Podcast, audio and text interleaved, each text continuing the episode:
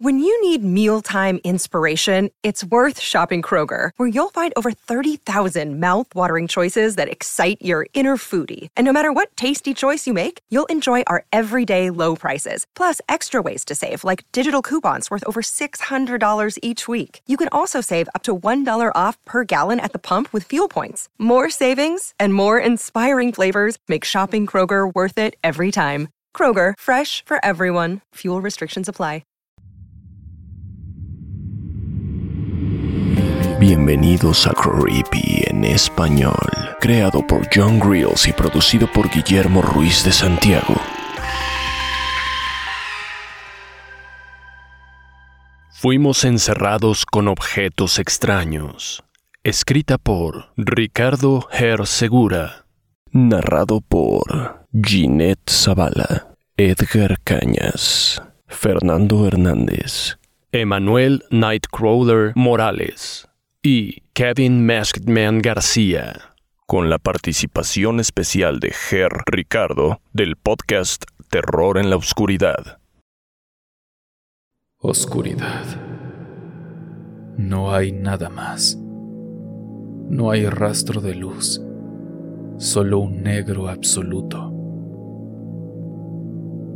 Respiraciones aceleradas y murmullos es lo único que comienza a llenar el ambiente. ¿Qué, qué es esto? Más que una pregunta dirigida a alguien, es una reflexión en voz alta. ¿Hay alguien más aquí? La incertidumbre era clara. Sí, yo también estoy aquí. Se escucha decir de una voz vieja. Intenta sonar calmado, pero el temblor en las palabras delata una tensión interior que no puede ocultar. Un silencio se instala, roto solo por las respiraciones erráticas. Es como si todos esperaran algo, pero nadie supiera qué. ¿Alguien ha intentado moverse? Dice alguien más con cautela. No, pero de todas formas no sé si es seguro intentarlo. La última voz revela firmeza y miedo a partes iguales. Un crujido suave y prolongado llena la oscuridad. Los alientos se contienen, como si el tiempo mismo hubiera quedado atrapado en esta pausa. ¿Qué fue eso? La alarma se hace evidente, transformando el tono de la conversación. Quizás deberíamos... Esta frase queda incompleta, como si las palabras adecuadas para terminarla fueran demasiado escurridizas. ¿Deberíamos qué? Interrumpe la voz firme con impaciencia al ver que no concluye su frase. No lo sé, no veo nada. No sé qué hacer. El silencio regresa, y mientras todos luchan por entender su situación, el horror y la incertidumbre comienza a escalar por sus cuerpos. Sin respuestas y con preguntas aún por formular, la única certeza es que están atrapados en este limbo. Ok, ok, tranquilos todos. Tal vez deberíamos empezar por tratar de averiguar si tenemos algo en común. No sé, pensar si hay alguna razón por la que todos podríamos estar aquí. La propuesta vino con un tono moderado, como si la voz buscara terreno neutral para empezar. Buena idea, aunque es difícil hablar de cosas en común cuando ni siquiera puedo ver quiénes son ustedes. No veo otras opciones. ¿Alguien recuerda algo antes de encontrarse en esta oscuridad? Yo estaba en mi casa. Había terminado de cenar y estaba viendo la tele. Lo siguiente que recuerdo es estar aquí. La vejez que acompañaba la voz de esta persona le impregnaba cansancio. Esto es demasiado extraño. Yo estaba trabajando en mi escritorio y luego de repente nada solo oscuridad y las voces de ustedes. Hubo una pausa, como si esperara alguna señal de reconocimiento o entendimiento. Yo iba conduciendo, escuchaba la radio y entonces todo se apagó. Pensé que había tenido un accidente o algo así, pero no siento dolor, solo tengo un dolor de cabeza. Pues que yo recuerde, estaba saliendo de una tienda camino a mi casa y nada más. El grupo quedó en silencio por un momento, como procesando las piezas de información que acababan de compartir. Cada historia era diferente, pero todas ellas llevaban al mismo lugar, la oscuridad en la que ahora se encontraban. Piensen. Bien, entonces al parecer todos estábamos haciendo cosas cotidianas. No es como si estuviéramos participando en alguna actividad de riesgo o algo que pudiera explicar esto. Las palabras se quedaron flotando. Cada uno estaba atrapado en un mar de preguntas sin respuestas y sin embargo había algo reconfortante en saber que no estaban solos. Pero a medida que el tiempo pasaba, ese pequeño consuelo comenzaba a verse eclipsado por una sensación colectiva de urgencia. Ok, da igual, aceptemos que no sabemos por qué estamos aquí, pero ¿qué es este lugar? ¿Cómo salimos de aquí? La voz sonaba impaciente como si la charla hubiera ido ya demasiado lejos sin llegar a ningún punto concreto. El aire estaba inundado de una presión que rozaba lo insostenible. Fue entonces cuando una voz clara y resuelta se alzó sobre el silencio. Tal vez deberíamos presentarnos. Hola, me llamo Emilia. Soy matemática y soy docente en una universidad. ¿Emilia? ¿Emilia Cárdenas? Sí. Su voz, usualmente calmada, revelaba una sorpresa que no podía ocultar. La coincidencia era demasiado grande, el lugar demasiado extraño. Eh, perdón, ¿te conozco? No puedo creerlo. Soy Chilam, el de la medicina alternativa. ¿Me recuerdas? claro, claro que te recuerdo. Me ayudaste mucho. Al menos en la parte psicológica. ¿Cómo sigues de tu cáncer? bueno, esa es otra historia.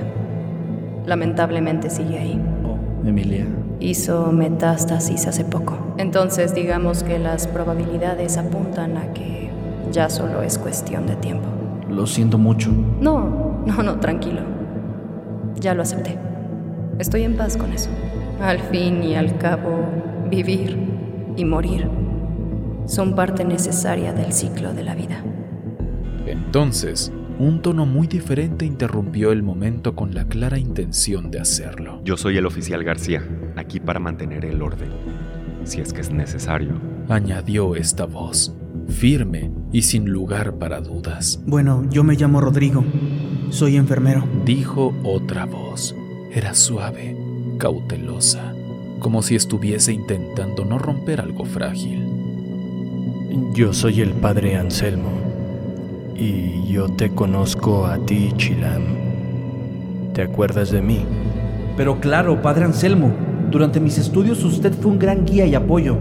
Al concluir las presentaciones, el ambiente pareció relajarse, aunque solo levemente. Ahora ya no eran solo voces en la oscuridad, pero el enigma persistía.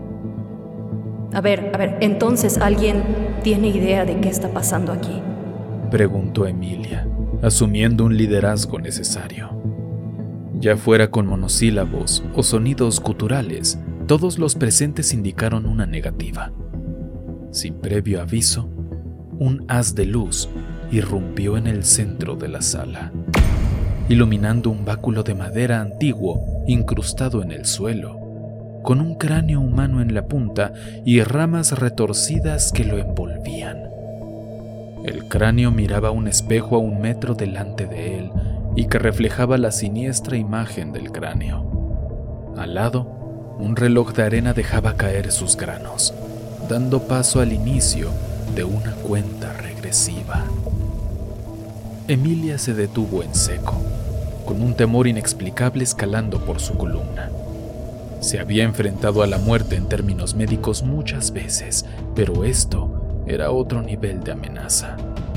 Estaba en presencia de algo totalmente desconocido.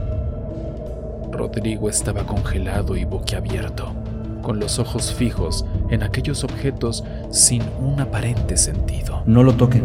La voz de Chilam rompió el silencio de inmediato. Había un tono subyacente de pánico. Eso no es algo con lo que se deba jugar. Es una brujería muy oscura. El padre Anselmo también parecía perturbado. Sus ojos se fijaron en el reflejo del cráneo en el espejo, como si estuviera viendo algo más allá del vidrio. Hizo una pequeña señal de la cruz, pero sus manos temblaban. El oficial García, por otro lado, buscó instintivamente su arma en la funda que siempre llevaba en el cinturón. Y ahí estaba. ¡Qué sorpresa! Esto le dio cierto alivio. Él estaba acostumbrado a enfrentar peligros tangibles, delincuentes, situaciones de alta tensión. Pero esto era algo para lo que su entrenamiento y su placa no ofrecían ninguna protección. ¿Brujería? ¿Estás seguro, Chilam? Nunca he estado más seguro de algo en mi vida. Esto es maligno. Al inicio ninguno de ellos se atrevió a acercarse más a los objetos en el centro, ni siquiera para investigar. La luz que iluminaba el centro de la sala colocó a todos bajo un foco de intensa atención. Era imposible no observar esos tres objetos que parecían casi sacados de una historia de terror. Emilia se acercó lentamente al reloj de arena, ignorando las advertencias del supersticioso hombre. Su mente lógica y matemática trabajaba a toda velocidad. Se arrodilló para estudiar el flujo de arena. No lo vayas a tocar. Podría maldecirte. Emilia lo miró y asintió, aunque ella realmente no creía en esto. El padre Anselmo, mientras tanto, estaba inmerso en su propio mundo. No podía quitarle los ojos de encima al báculo y al espejo. Había algo muy familiar en ellos, pero en lugar de compartir esos pensamientos, se limitó a fruncir el ceño y murmurar una breve oración. Chilam se sintió inmediatamente atraído por el panorama general. Era como si pudiera sentir su energía, un magnetismo que lo atrajo a él. Esto... esto es algo más que un simple palo tallado. No sé qué es, pero puedo sentir que tiene un propósito más grande. Rodrigo y el oficial García, en cambio, preferían mantenerse un poco alejados. García estaba observando todo con ojos de halcón como si esperara que la situación se descontrolara en cualquier momento. Rodrigo, por otro lado, estaba más centrado en las personas que en los objetos. Estudiaba sus gestos, escuchaba el tono de sus voces. Había algo que no encajaba y quería saber qué era. Padre, usted se ve muy interesado en ese báculo, dijo Rodrigo tratando de romper el hielo. Sí, pero no solo en el báculo. También en el espejo. Los he visto en sueños. Respondió el padre, sin apartar la mirada de los objetos. ¿De verdad? ¿Puedes contarnos más? Suelo olvidar las cosas, pero este sueño me es muy nítido. Verán. Me encontraba en la parroquia en la que servía hace años y, y parado sobre el altar el báculo estaba en las manos de Dios. El espejo estaba detrás de él, roto. Y entonces el objeto comenzaba a corromper a nuestro Señor. Sus manos y ropas blancas se volvieron negras y el edificio se empezaba a resquebrajar y niños sucios y asustados salían de debajo de la santa toga de Dios.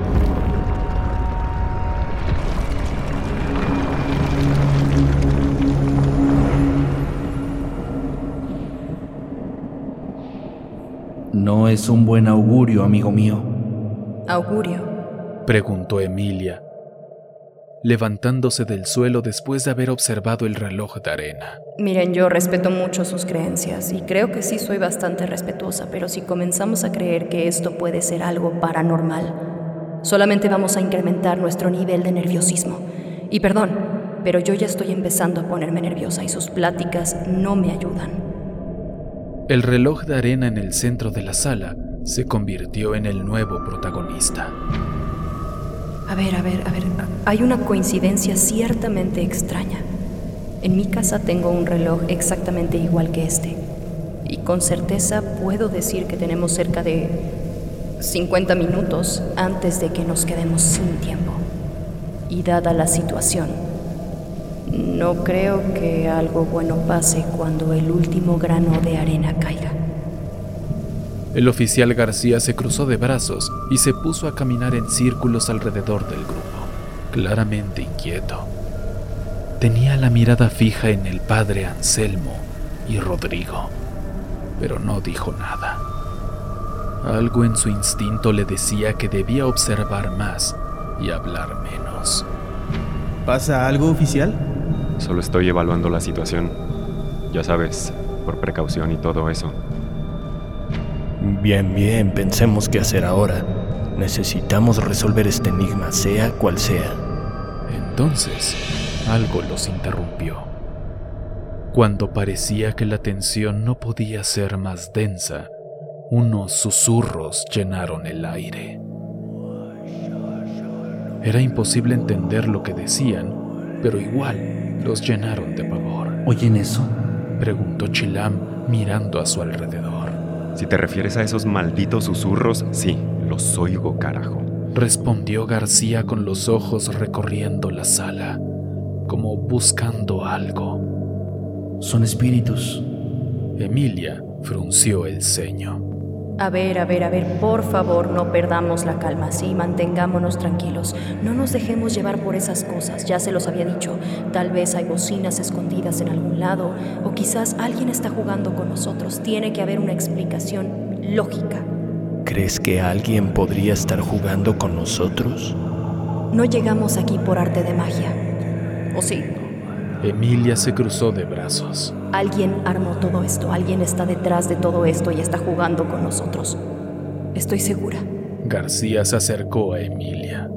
Sé algo de sistemas de sonido por mi trabajo. Podría ayudarte a buscar los parlantes si quieres. Emilia asintió, un poco más tranquila. Mientras ella y García se alejaban para buscar en los rincones más escondidos, el resto se quedó en sus propios mundos, inquietos. Estos susurros no son algo normal. Murmuró Chilam, más para sí mismo que para los demás. Unos minutos después, que a todos les parecieron horas, Emilia y García volvieron al centro de la sala. Las caras lo decían todo. ¿Encontraron algo? Nada. Ningún parlante. Entonces, ¿cómo explicamos los susurros? Rodrigo habló por fin, no ocultando su creciente nerviosismo. Bueno, el que no podamos ver las bocinas no significa que no estén ahí. Ta- tal vez la única explicación lógica sería que... Emilia parecía incómoda ante su propia conclusión. Bueno, comienzo a pensar que quizás esta vez no hay una explicación lógica. Los susurros, aunque aún incomprensibles, se intensificaron, como si la sala intentara comunicarse con ellos, pero algo se perdiera en la traducción. Emilia miró fijamente a Rodrigo mientras los demás reflexionaban. Algo en él le resultaba extrañamente familiar. Oye, Rodrigo, ¿te conozco de algún lado? Tu semblante me es muy familiar. Es posible, he trabajado en varios hospitales. Tal vez nos cruzamos alguna vez. contestó él, con una sonrisa que intentaba ser casual. Emilia asintió, pero quedó pensativa, como si algo en su memoria le jugara una mala pasada.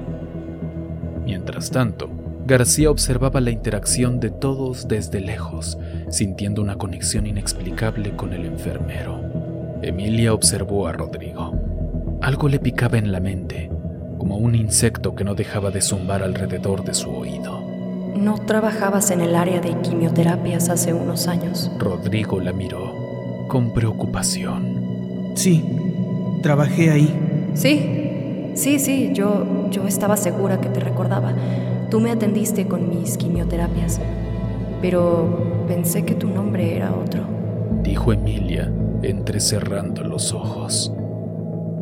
Fue en ese momento que García se entrometió en la conversación. Su expresión pasó de curiosa a acusatoria. ¿Tu nombre no es Alexis? Rodrigo, o mejor dicho Alexis, se puso pálido. Ese es un nombre que ya no uso. Respondió Alexis, visiblemente incómodo. Ah, ya no usas ese nombre. ¿Te parece que es demasiado fácil rastrear? García elevó su voz, llenando el espacio de la habitación con una tensión que nadie deseaba.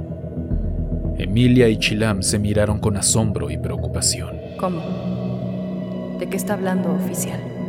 Este hombre fue arrestado hace unos años por intento de asesinato. Fui yo quien lo detuvo. La tensión en la habitación alcanzó un nuevo nivel. Alexis se pasó las manos por el cabello. Su respiración se agitaba y los músculos de su mandíbula se tensaban. Esa es una parte de mi vida de la que no estoy orgulloso, pero ya pagué mi deuda. Replicó Alexis con voz temblorosa. Ah, así que ahora te redimiste. ¿Qué pasa si intentas hacer lo mismo aquí? Dijo García con sarcasmo. Deja de provocar al muchacho. Estamos aquí por una razón que desconocemos. Alimentar la desconfianza solo nos alejará de cualquier solución. Es fácil decir eso cuando no sabes de lo que es capaz un maldito exconvicto como este. Maltrataste a tu esposa por años, no mereces el perdón, desgraciado. Dijo, mirando a Alexis. El enfermero respiró hondo, haciendo todo lo posible por mantener su compostura. Pero las arrugas en su frente y su postura rígida delataban su estado emocional. Emilia observaba, cuestionando sus propias percepciones y preguntándose en quién podía confiar. ¿Por qué estás aquí? ¿Te metieron con nosotros para matarnos también? La corpulenta humanidad del oficial se colocó justo frente al joven, amenazante y desafiante. Los demás no quisieron intervenir. Aunque no estaban del todo de acuerdo con la actitud de García, entendían también que no podían confiar en alguien como Alexis. Mientras los demás se perdían en la discusión sobre el pasado de Alexis, el padre Anselmo decidió aprovechar el tiempo de algo más útil, investigando cada detalle de las paredes y del suelo. Buscaba algo, lo que fuera, y lo encontró. Su atención se centró en una puerta que halló en la esquina de la habitación, oculta por la oscuridad. Tenía una manija pequeña y una sola cerradura. Se inclinó hacia la puerta y apoyó su oreja contra el metal frío. Estaba tratando de oír cualquier cosa que pudiera darle alguna pista sobre lo que había del otro lado. Hubo un silencio, y por un segundo se preguntó si todo esto era una pérdida de tiempo. Pero entonces ocurrió. Un golpe fuerte sacudió la puerta desde el otro lado. El ruido lo hizo saltar hacia atrás, pero lo que lo hizo caer al suelo fue el rugido que siguió. No era el rugido de un animal, ni siquiera el de un humano. Era algo que no podía describir, algo que nunca había escuchado antes, algo que no quería volver a escuchar.